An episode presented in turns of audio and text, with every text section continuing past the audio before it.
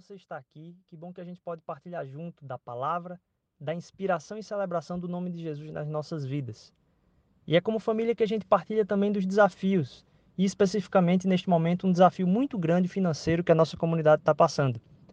A gente tem falado aqui a respeito de generosidade e muitas vezes, talvez até ah, falando muito encabuladamente a respeito disso, mas venho lembrar aqui a importância da sua contribuição. A gente não está aqui para celebrar as quantidades que a gente coloca à disposição do Senhor. A gente está aqui para celebrar a doação e a entrega do nosso coração. E é diante desse desafio financeiro que a nossa comunidade tem passado, inclusive levando a gente a ter conversas difíceis com o dono do nosso prédio, que a gente vem colocar também aqui como uma abertura desse tema familiar também, da necessidade do clamor da sua contribuição. É muito importante o seu envolvimento, a doação, não da quantidade, mas do seu coração. Então é no espírito de oração mesmo que eu queria convocar você a ajudar e contribuir, somando esforços para continuar esse ministério que tem abençoado a vida de tantas pessoas. E é nesse intuito de adoração também, porque é uma entrega de adoração ao nome de Jesus e quem ele é, não quem nós somos, que a gente entra no tempo de palavra. Que Deus abençoe sua vida e que esse seja um tempo muito enriquecedor para você. A gente continua juntos, lutando juntos, nos suportando juntos. Deus abençoe.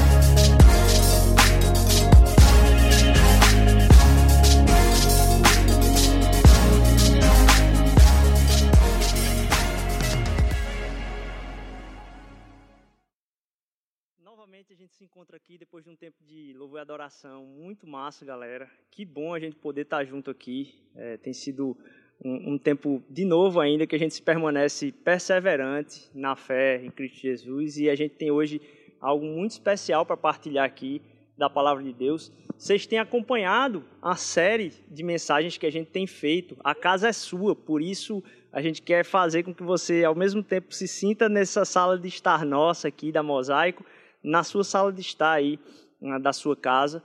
E a gente tem falado bastante a respeito uh, do, nosso, do nosso pertencimento. A gente vai continuar falando um pouco mais disso hoje aqui. E vocês puderam acompanhar nas duas primeiras mensagens que a gente, ou nas três primeiras mensagens que a gente teve aí, a respeito do repare a bagunça, em como essa casa ela tem alguém que tem autoridade sobre ela e como a nossa obediência a Cristo Jesus faz parte em servir a Ele, servirmos uns aos outros. E aí, semana passada, a gente teve um, um tempo muito especial com o Lucas falando a respeito de como regar o nosso jardim, regar nossas plantas é importantíssimo ah, para que a gente desfrute daquilo que Deus tem ah, para a nossa vida, de bom mesmo. À medida que a gente se despreende regando, a gente colhe para a nossa própria vida frutificação espiritual também aquilo que Deus coloca e derrama no nosso coração e que a gente derrama sobre o cultivo ao redor da nossa vida, ele serve para o florescer da nossa própria vida também. Servir a Deus é algo que é muito precioso. E a gente vai entrar hoje num tópico bem desafiador também aqui, que é a, a respeito de a gente tratar da nossa dispensa.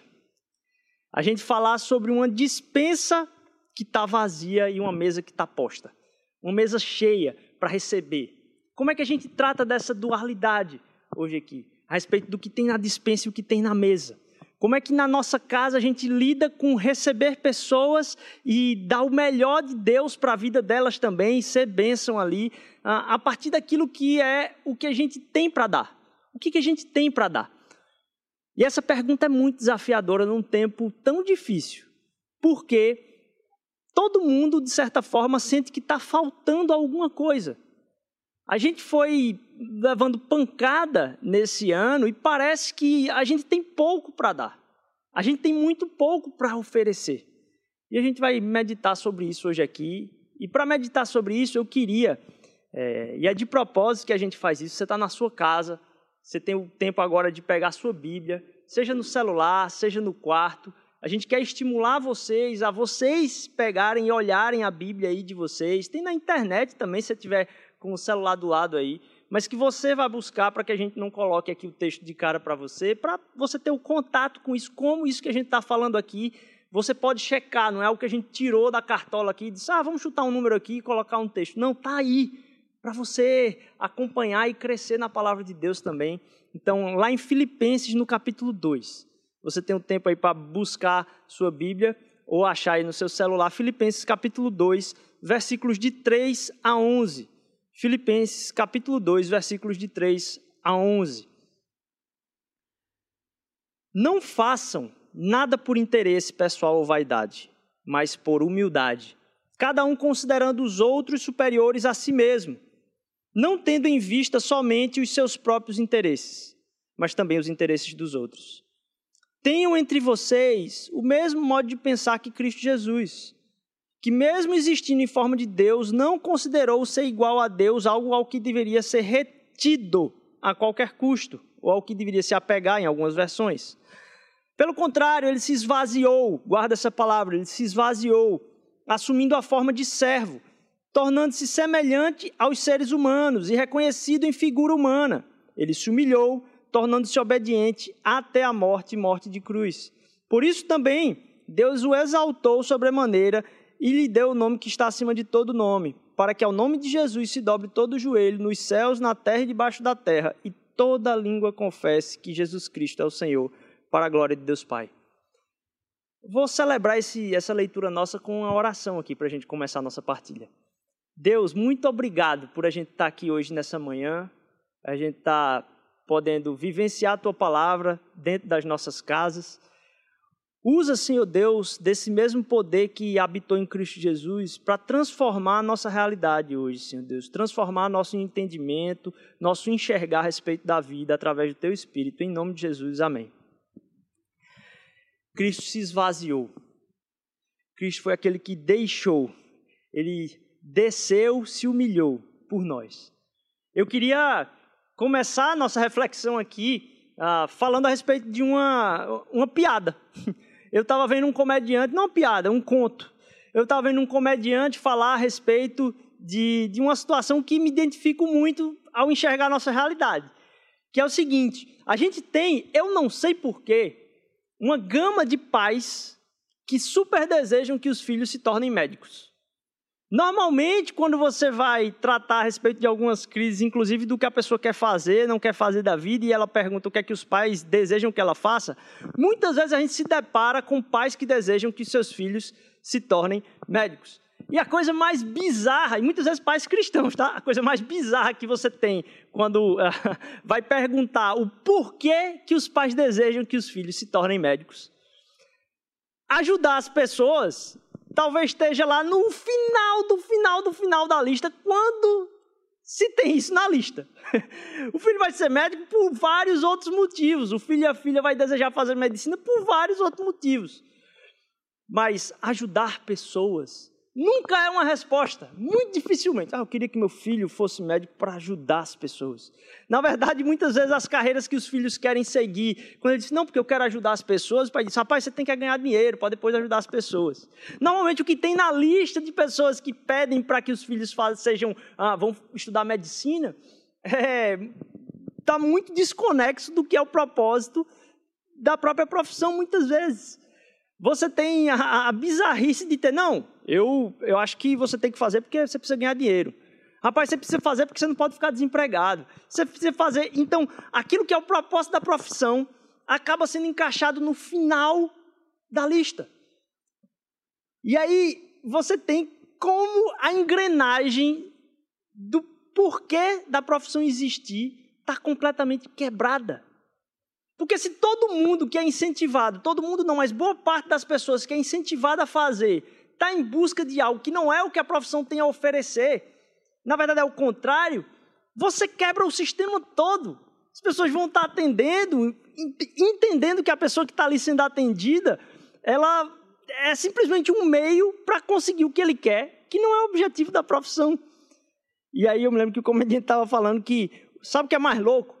É que boa parte desses pais, quando os filhos vão depois tentar dizer, papai, você precisa ir para o médico, ou mamãe, você está com esse problema aí, você precisa ir para o médico. Ele disse, não, ninguém precisa de médico não, eu me curo sozinha. Então, até mesmo a, a, pessoa tem dificuldade de acreditar naquilo que é o que ela deseja para os seus filhos. Olha que loucura! Como isso quebra a engrenagem toda de como isso era suposto de funcionar. E aí eu trouxe essa história aqui para trazer para a gente o como, o que Cristo fez. Ele não tomou uma atitude. Cristo não tomou uma atitude corajosa de ir para a cruz. Não. Deus revelou em Cristo a sua própria natureza, a sua essência, na engrenagem da própria criação. O que eu quero falar aqui hoje, então, na dinâmica da dispensa e da mesa, da dispensa vazia e mesa posta, é falar sobre três engrenagens dessa. Como isso tem a ver com como todas as coisas funcionam. A engrenagem do sistema, do universo, é a primeira engrenagem. A engrenagem do eu mesmo é a segunda engrenagem. E por em terceiro, essa engrenagem da dispensa e da mesa. Primeiramente, então, a gente falar da engrenagem do sistema. Porque o problema que tem nessa partilha da, de enxergar as coisas ao contrário do que é o propósito delas, e do nosso esquecimento eh, a respeito de quem Jesus é e, e veio para ser na nossa vida, tem tudo a ver. Porque se Cristo Jesus ele não veio para tomar uma atitude, mas para Deus revelar em Cristo a essência de quem ele é, há uma batalha. Uma batalha que não diz respeito a você agir corretamente, mas uma batalha para quebrar esse sistema. Tem tudo a ver com o nosso esquecimento numa atitude como essa de uma profissão, dos propósitos da profissão, mas com o nosso esquecimento na vida, em qual é o sistema, em como Jesus Cristo veio, não só para uh, se mostrar para a gente quem Ele é, mas que existe uma batalha espiritual e, e algo que Deus quis fazer na história. E a gente viu isso na série lá, A Grande História. Você pode checar, todos os nossos áudios estão no podcast da Mosaico, em todas as plataformas de áudio podcast, você pode checar lá. É, em como Deus quis trazer a respeito de Cristo Jesus na nossa vida a quebra do sistema de queda na história. É o nosso esquecimento de que Jesus está do nosso lado e supre o tempo todo, que nos cega para muitas coisas que Deus gostaria de ver sendo realizada na nossa vida. A gente, ao falar da engrenagem do sistema, é entender, dentro dessa perspectiva da grande história, o que, que foi a queda. Se você perguntar para alguém, qualquer pessoa, cristão ou não, como que o mundo deveria ser, na verdade, se você perguntar, olha, você podia me responder se hoje o que você enxerga no mundo é como ele deveria ser? Você acha que o mundo está funcionando como ele deveria ser? A maior parte das pessoas vai dizer que não. E muitos dos anseios que, se você perguntar, e como é que ele deveria ser? Muitos dos anseios respondidos vão coincidir com a promessa daquilo que é o que Deus tem para nós na sua realidade eterna. Inclusive vão coincidir com o que é a missão cristã. As pessoas sabem que está tudo errado, que não tá, o sistema não está funcionando como deveria, o mundo não está funcionando como deveria, a, o orgulho, a inveja, a ganância, não é essa a forma que deve mover o sistema, que deve mover o universo. E se você perguntar para elas como deveria acontecer, muitas das coisas vão coincidir, inclusive, com a missão que Deus tem para cada um de nós como sua igreja. E na verdade, essa, é, o chamado de Deus para nós, ele não é através de Cristo Jesus, de simplesmente vivermos uma vida ilibada, de não fazer as coisas que são erradas. Não, a, a, a missão de Deus em Jesus para quebrar esse sistema de destruição que aconteceu desde lá da queda, e a queda representa isso, que nós, por natureza, temos ah, o desejo de suprir as nossas carências. E não a certeza da presença de que Deus supre as nossas carências para que a gente sirva o mundo. E isso é verdade desde os bebezinhos. Quando nas primeiras palavras que são aprendidas é ou não, ou então quando chega uma outra criança que a criança diz é meu, é meu, é meu, é meu. Isso é uma dinâmica que está embrenhada na nossa, na nossa vida por causa da queda. Nosso coração ele é tendencioso e pende para pensar em nós mesmos cada vez mais essa engrenagem quebrada, nos chama ao que é a convocação de Jesus uma rebelião. É uma rebelião do universo. E é o que é, é, C.S. Lewis, no Cristianismo Puro e Simples, seu livro, que a gente super indica, inclusive está na lojinha, é, é o que C.S. Lewis chama de sabotagem. Ele vai dizer o seguinte lá no, no Cristianismo Puro e Simples. Ele vai dizer que é, essa questão que as pessoas acham que existe uma batalha entre o bem e o mal, como se o bem e o mal fossem é, equiparados, como se Deus estivesse lutando contra o mal equiparadamente, não é verdade. Mas isso não quer dizer que essa batalha entre poderes independentes aí não exista. Ela está muito mais parecida do que uma batalha entre iguais, ela é mais parecida, na verdade, contra uma guerra civil, uma, religião, uma rebelião e que a gente está vivendo na parte do universo que está ocupada pelo rebelde. O inimigo ocupou o território. E esse é o mundo no qual nós estamos. E o cristianismo é a história de como o rei, por direito verdadeiro, pousou e chegou aqui, e pousou talvez até em contrariedade, como é, Filipenses vai dizer: ele se humilhou, ele teve que se esvaziar, ele teve que deixar quem ele era. Mas ele veio e pousou aqui, esse rei por direito, que não se compara a uma força igual com o mal, mas que ocupa esse território ocupado agora aqui. Ele veio para nos chamar para uma grande campanha de sabotagem contra o sistema com a qual a engrenagem está quebrada.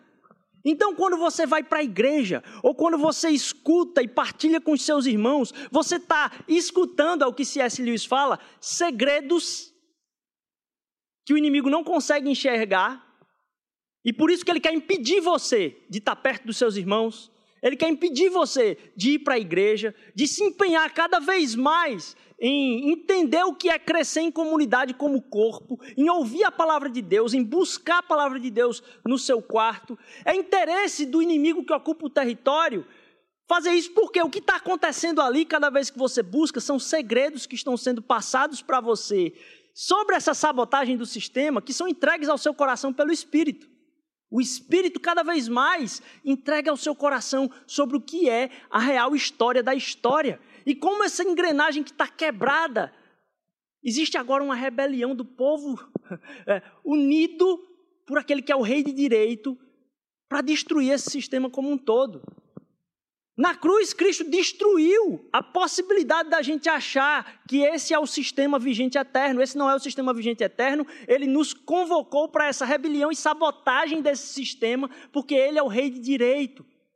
E a gente ainda vive iludido, achando que esse sistema que está aí, ah, é porque o mundo é assim. Não, não é assim, não era para ser assim, todo mundo concorda com isso. Essa engrenagem está quebrada. Aquilo que o Evangelho vem falar para a sua vida, meu irmão, não tem a ver simplesmente com você passar uma semana melhor.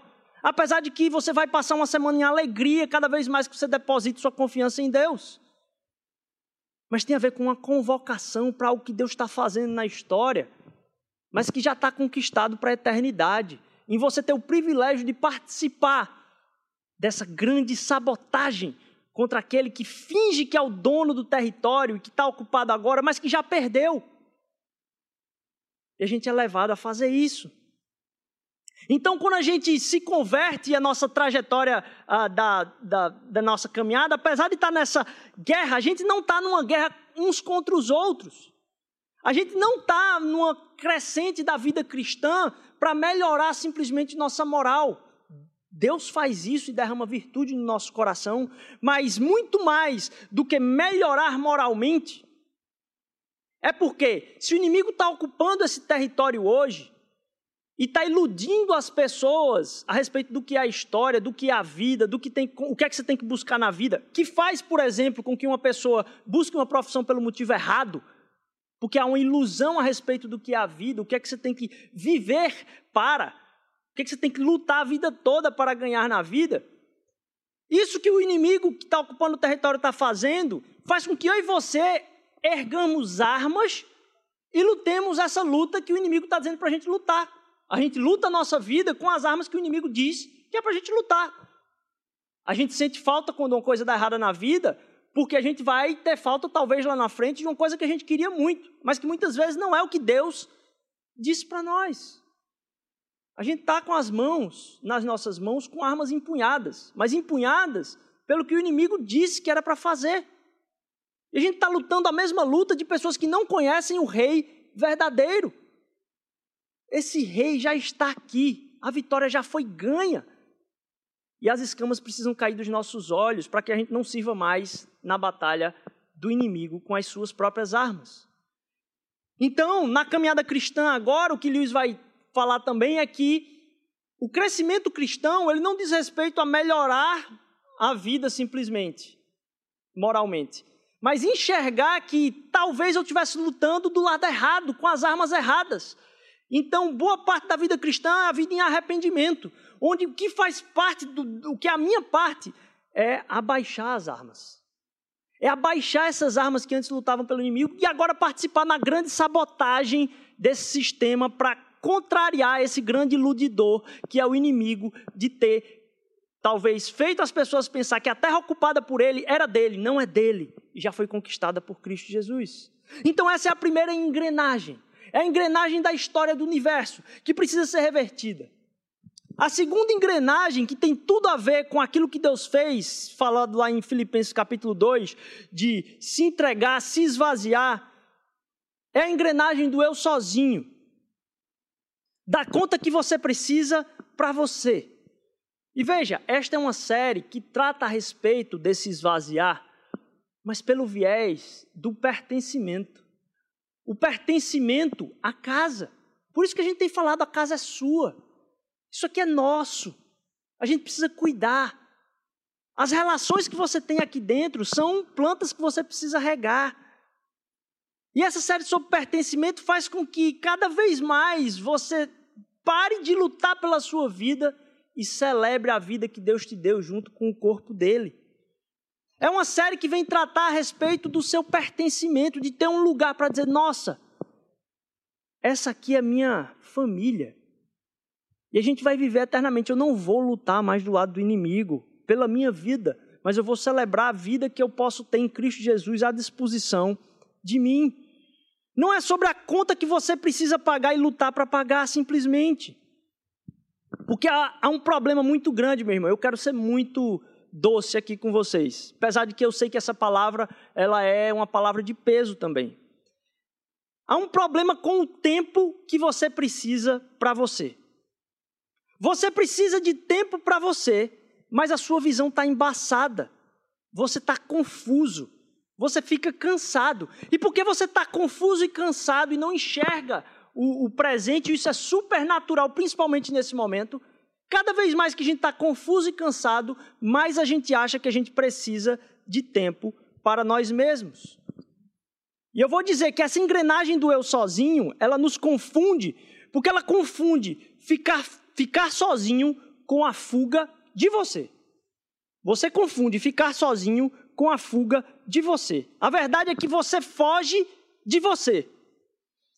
Deus apresenta você a você mesmo através do seu tempo de solitude com Ele e através do seu tempo em comunidade. Vou falar de novo. Deus apresenta você a você através do seu tempo de solitude com Ele e através do seu tempo em comunidade. Sabe quando a gente tem preguiça? E eu estava lendo um, um, livro essa semana e que me veio é, muito direto no meu coração, falando: sabe aqueles dias que você tem um compromisso com Deus, seja sozinho de ler a palavra, seja de estar com a comunidade, num pequeno grupo, aqui na igreja, em alguma coisa do serviço, em talvez você se disponibilizar para estar com outras pessoas. E quando chega o dia daquele encontro, bate aquela preguiça, você diz: Caraca, eu estou tão cansado, velho. Eu acho que hoje eu não vou participar. Hoje não vai dar para mim. Porque você enxerga aquilo ali como um, um peso de estar ali de novo. Eu estava pensando a respeito da minha vida. E como isso é verdade, eu disse: Rapaz, sabe quando chega perto daquela hora de participar daquele grupo, ainda mais online hoje, né? É, e eu digo: Pô, tão cansado de hoje. Eu acho que eu queria era um tempo para mim mesmo. O que eu comecei a reparar é que há uma fuga constante em nós de a gente fugir de nós mesmos. A gente foge de nós mesmos, fugindo do nosso tempo com Deus. e a gente foge de nós mesmos, fugindo do nosso tempo com o outro. Nesse livro que eu estava lendo, ele fala duas frases que foram um start para eu ficar pensando isso. Ele diz: Quem não consegue estar só é um perigo para a comunidade. Quem não consegue estar só é um perigo para a comunidade, que vai ter muito problema que vai ser descarregado nas relações. Quem não consegue estar em comunidade é um perigo para si mesmo. Quem não consegue estar só é um perigo para a comunidade, e quem não consegue estar em comunidade é um perigo para si mesmo. Isso me fez linkar que, nesse momento, muitas vezes que eu digo que eu tenho preguiça, eu disse, poxa, eu não tenho tempo de estar partilhando com as pessoas aqui. Eu já, cara, eu não tenho tempo, velho, eu estou cansado, eu não consigo falar. Muitas vezes o que eu faço com o tempo que eu digo, não, não vou dar tempo ali porque, poxa, eu preciso de um tempo para mim, eu vou me ludibriar, muito provavelmente no meu caso, pessoal, com algo de entretenimento para passar aquele tempo. Eu estou muito cansado, então eu vou buscar um Netflix, eu vou buscar algum filme, algum vídeo, alguma leitura bem aleatória, algum meme. É, esse sou eu.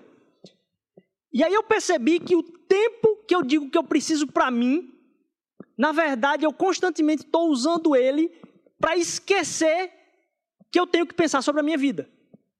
Eu me ludibrio e eu me iludo colocando coisas que por favor, não me façam pensar sobre quem eu sou, qual é o meu propósito, o que é que eu tenho que fazer. Por favor, não façam. Eu preciso colocar alguma coisa que me faça não pensar. O que resulta é que a gente foge do encontro com a palavra de Deus em solitude com Deus, porque a gente está fugindo da gente mesmo.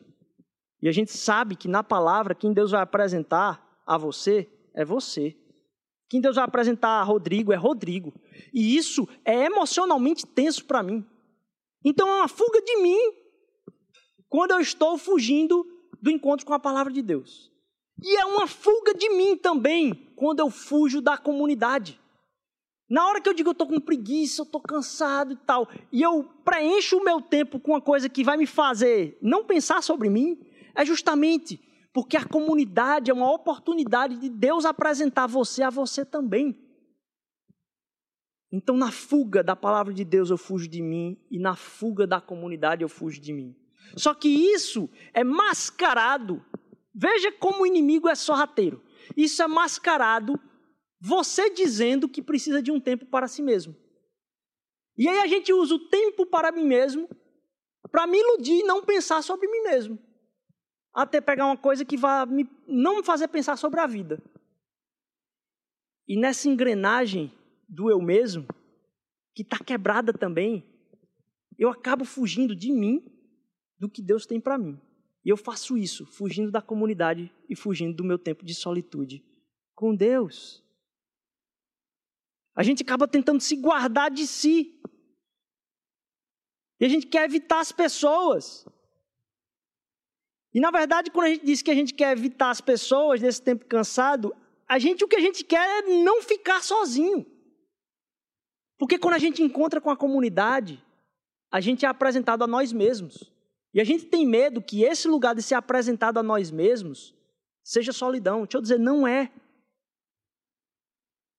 Esse é o lugar de se encontrar consigo. E ocupar a mente com o que você não pense a respeito do propósito de Deus para a sua vida é se iludir de achar que o inimigo ainda tem poder também. Então a gente quebra a engrenagem da história do universo. E aqui é a quebra dessa engrenagem podre que te impede de entender o que Deus tem para você através do seu tempo de solitude com Deus e através da comunidade. Porque negar a comunidade é também negar o chamado de Jesus. Negar a comunidade é também negar chamado de Jesus. E aí eu chego para a nossa terceira e última engrenagem aqui, que é essa engrenagem da dispensa. A dispensa vazia e a mesa posta, que é o tema da nossa mensagem. E para isso, eu vou convidar você a ler o que está lá em 2 Reis, capítulo 4, de 1 a 3. 2 Reis, capítulo 4, de 1 a 3. Uma história muito conhecida.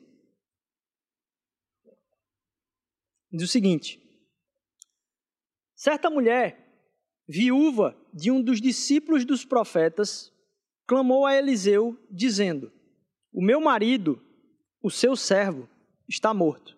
E o Senhor sabe que esse seu servo temia o Senhor Deus, mas veio o credor para levar os meus dois filhos como escravos. Eliseu perguntou à mulher: O que posso fazer por você? Diga-me, o que você tem em casa? Ela respondeu: Esta sua serva não tem nada em casa, a não ser, a não ser um jarro de azeite. Então Eliseu disse: Vá e peça emprestadas vasilhas a todos os seus vizinhos. Vasilha, vasilhas vazias, muitas vasilhas. O que Deus quer é a disposição do vazio.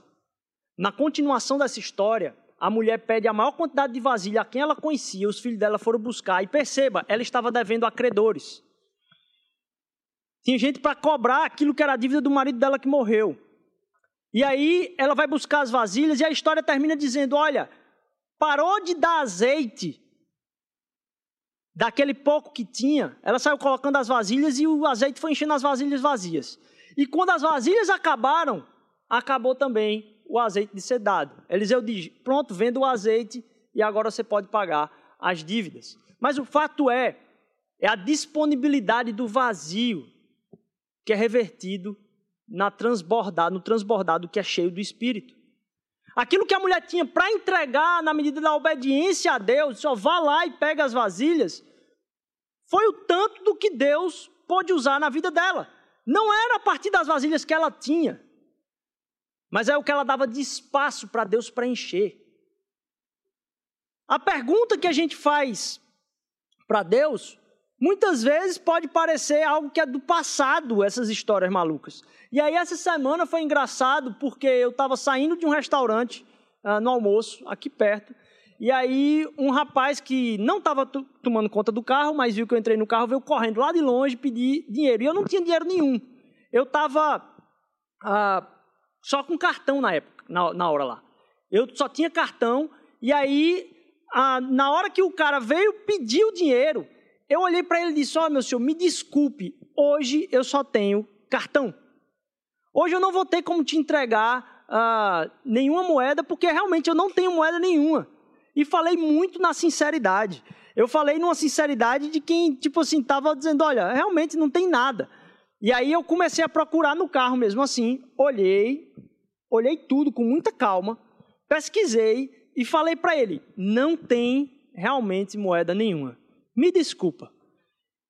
Eu fui e tentei olhar mais uma vez. Eu olhei mais uma vez naquele espaço que estava ali e eu tenho certeza que eu tinha olhado para lá. E apareceu uma moeda de 50 centavos. Eu tinha olhado para lá, não tinha nada. E apareceu uma moeda de 50 centavos. Na hora, eu primeiro pensei, besteira, não tinha visto. Mas eu digo, não, peraí, eu olhei para cá. Aqui não tinha nada. Eu peguei a moeda, entreguei para o cara e disse: Ei, cara, eu quero dizer para você. Eu olhei para cá isso agora, eu preciso que você entenda. Quem entregou essa moeda para você foi Deus. E eu preciso que você tenha essa consciência. Por favor, porque eu olhei para cá e não tinha nada agora nesse momento. O que Deus vai fazer com esses 50 centavos na vida desse cara, eu não sei. Eu só quero dizer que Deus faz essas coisas de é, fazer verter a partir do que não tem, quando a gente disponibiliza o nosso coração do vazio que a gente acha que tem em nós que não tem. Esse conceito da dispensa cheia é algo muito bem trazido, no, assim, já teve até a oportunidade de partilhar, talvez aqui, através do pastor Paulo Borges Júnior. A gente acredita que o que a gente tem para dar depende do estoque que a gente tem na nossa vida. E a gente não provê o estoque da nossa dispensa. Isso é o que eu queria que você entendesse muito bem. Aquilo que é o chamado de Deus para a sua vida não diz respeito ao que você tem para dar. Não diz respeito à dispensa que você tem. Não diz respeito a você checar, sabe, como um pai que quer ah, fica agoniado por ter alguma coisa na dispensa para poder colocar na mesa para os filhos. Não é a sua luta de prover a sua dispensa para viver de acordo na sua mesa com a sua dispensa. É um Pai celestial e eterno dizendo: olha, a dispensa está cheia. Para que você não confunda o papel na sua vida de prover o estoque, que não é o que Deus quer que você faça, Porque quem provê o estoque da dispensa é Deus. E a dispensa espiritual da sua vida ser usada por Ele. Está preenchido, sua dispensa está cheia. Meu irmão, por mais. É, eu não sei como você está no seu coração. O que cansa a gente é a gente achar que a dispensa é nossa. Que é a gente que está provendo. E que a gente que vai ter que arranjar para entregar para alguém. Quando Deus mostra o nome de alguém para você, ora por essa pessoa. Porque talvez você já fique pensando, poxa, eu tenho que ligar para aquela pessoa, eu tenho que. E aí já, você já começa a, a calcular na sua vida o que você vai ter que fazer. Quando Deus lembra o nome de alguém no seu coração, de imediato ore por essa pessoa. De imediato ore por essa pessoa. Porque há reservas espirituais que você não enxerga muitas vezes por achar que a dispensa é sua. E aí você acha que a dispensa que Deus usa na sua vida é a sua. Não é. É a dispensa dele. O meu e o seu papel não é prover a dispensa cheia. O meu e o seu papel é servir a mesa de uma dispensa que está cheia. O nosso papel é aquele que, sabendo que a dispensa está cheia, pergunta para Deus: qual é a mesa que eu tenho que servir? Porque a dispensa não é nossa. E eu posso falar aqui, talvez, sobre isso, você, poxa, Rodrigo, eu não tenho para dar, velho. Normalmente, quando a gente pensa isso, acontece duas coisas. Ou aparece alguma coisa que a gente, poxa, nossa, quando a gente pensa na nossa dispensa, ou aparece alguma coisa a mais para a gente fazer e diz, poxa, tem isso mais para fazer. Ou então a gente fica cansado porque sabe que não tem mais para dar. Deixa eu dizer para você, meu irmão, minha irmã, você sempre vai ter pouco para si. Você sempre vai ter pouco para si. E é por isso que normalmente a gente não partilha. Você sempre vai ter pouco para si, mas você vai sempre ter muito para Deus. Você sempre vai ter pouco para si, mas muito para os outros. Não porque você precisa servir o outro simplesmente, apesar de servir ser um ato de obediência, como Marquinho falou numa, numa, na outra pregação. Mas esse serviço ao outro não é uma obediência simplesmente. Porque pode parecer, dizer, ah, Rodrigo está dizendo que eu tenho que me entregar aqui e que eu não tenho escolha, mas eu estou cansado e tal. Veja só, servir a Deus e aos outros não é só um ato de obediência. Porque quando você faz isso porque você tem que fazer somente, traz mais peso. O que dá condição de a gente continuar se enchendo dos propósitos de Deus na nossa vida é meditar sobre a dispensa. É meditar sobre a vida, morte e ressurreição de Cristo Jesus. Porque através da sua morte e ressurreição é que o Espírito é derramado sobre a nossa vida e a consciência de que a nossa dispensa está cheia. Porque ele veio para morrer pelos pecados do mundo. E nós somos proclamadores da vitória que é dele, entregada a dispensa que é dele. Você não serve o outro como um ato simplesmente do que você tem que fazer. Quando a gente medita na dispensa que está cheia, a gente muda a mentalidade de não pensar sobre o que eu devo fazer, Talvez seja esse muito do peso que está sobre a nossa vida. Não é do que eu tenho que fazer. É de primeiro eu enxergar que essa dispensa ela está cheia para mim. Para que você vá a essa dispensa. E você beba desses recursos espirituais, como a gente falou no tópico anterior sobre a engrenagem do eu mesmo. De você quebrar essa engrenagem e ter esse tempo de solitude com Deus e ter esse tempo em comunidade, porque ali Deus derrama sobrenaturalmente para muito além do que você precisa. A dispensa dele é cheia. E aí você começa a entender que essa entrega, esse esvaziar que a gente fala desde o começo lá, a respeito do que foi o que aconteceu em Cristo Jesus, falado em Filipenses capítulo 2, esse esvaziar agora não é só obediência, esse esvaziar é adoração. Quando eu medito na dispensa cheia, quando eu medito no que Deus já fez sobre a minha vida, quando eu medito que Ele não, Ele não requer nada de mim, Ele não requer que você faça nada. Se você fizer muito para Deus essa semana, se você fizer pouco para Deus essa semana, o amor dele por você não muda. Porque a gente é que acha que Deus vai bater nas nossas costas, dar os tapinhas nas nossas costas a partir do que a gente faz para Ele. Isso cansa.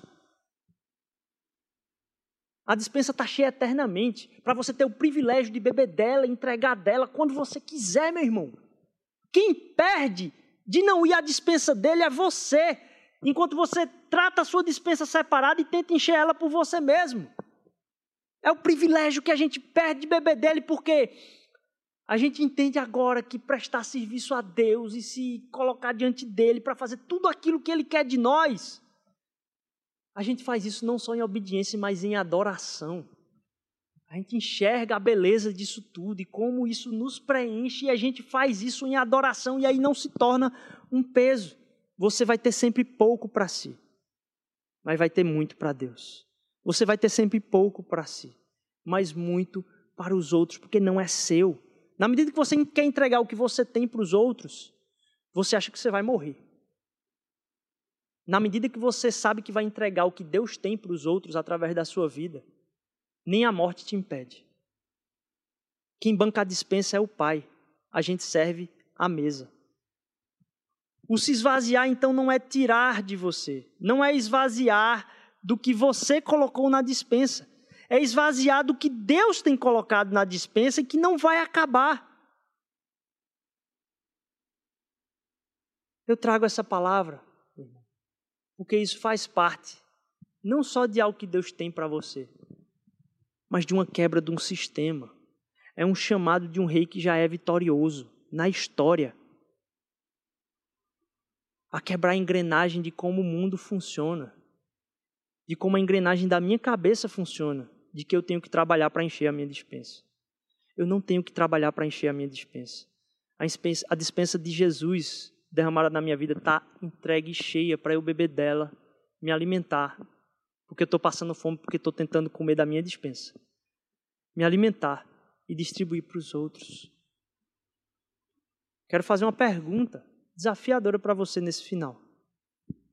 Será que você não está servindo às mesas as quais não foi chamado para servir. Você está querendo servir um propósito que você quer muito, mas que Deus não pediu. E aí você constrói uma dispensa paralela para servir isso. E será que você está tirando da dispensa que é sua? E por isso está ficando pesado? Deus não requer nada de você. Deus não requer nada de você, sem antes que você vá à dispensa. Se tem algo que está te impedindo de ir à dispensa de Cristo Jesus na sua vida, meu irmão, não é o que Deus pediu. Você pode achar que é o que Deus pediu. E você pode estar tá usando isso, inclusive, para não ir na dispensa dele, para a sua vida. A dispensa está cheia. Ele é a nossa alegria. A alegria no Senhor é a nossa força. Ele revigora o nosso ser. Eu trago essa palavra, meu irmão, dentro dessa partilha nossa da casa é sua, para dizer a dispensa da nossa casa está cheia. A dispensa da sua casa está cheia. Esquece a dispensa paralela. Esquece as mesas que ele não pediu para você servir. Vai você comer da dispensa. E você vai ver que você vai querer contar isso para muita gente. Para de servir as mesas erradas. Para de encher a dispensa você. Deus quer abençoar a sua vida com os recursos da alegria dele. Que Deus use cada vez mais o Evangelho para transformar a sua vida e entender que, rapaz, o projeto da sua vida é só uma parte de uma engrenagem que é muito maior. Se ele quebrou a engrenagem do sistema todo, e ele é o rei vitorioso, que nos chama à sabotagem, de, da ilusão desse inimigo que está presente no território no qual a gente está hoje aqui. Ele nos chama a quebrar não só a engrenagem do eu sozinho, a buscar Ele em solitude, a buscar a minha comunidade, porque Ele se revela através da comunidade, e a entender que a fartura na dispensa espiritual que Deus colocou para você, meu irmão. Que Deus abençoe sua vida que a sua semana comece sabendo que você não vai ter que pagar a semana para encher a dispensa, porque ela está cheia. Que Deus abençoe você. Queria fazer uma oração para a gente celebrar isso em louvor. Pai, obrigado, Senhor. porque em Ti nós temos muito mais do que pedimos ou pensamos. Obrigado, Jesus, porque a Tua morte revela a minha vida, que através do Espírito a dispensa está cheia, Pai. E a mesa precisa ser posta por mim, Senhor Deus, a partir de um recurso que não é meu, é teu, eu só sirvo. Nos ajuda a servir cada vez mais, Senhor Deus. A como Jesus nos esvaziar, Pai. E não vai faltar, porque a dispensa não é minha. E como a viúva, disponibilizar da vasilha vazia, confiando no teu azeite, não no meu. A saber que tu vais derramar tudo aquilo que tu quiseres derramar, alcançar quem tu quiseres alcançar através da minha vida, porque não é a minha força, é a tua força. Obrigado por quem tu és, Senhor Jesus. Nos usa essa semana. Nos deixa fartos de ti essa semana, em nome de Jesus. Amém. Deus abençoe. Deus abençoe.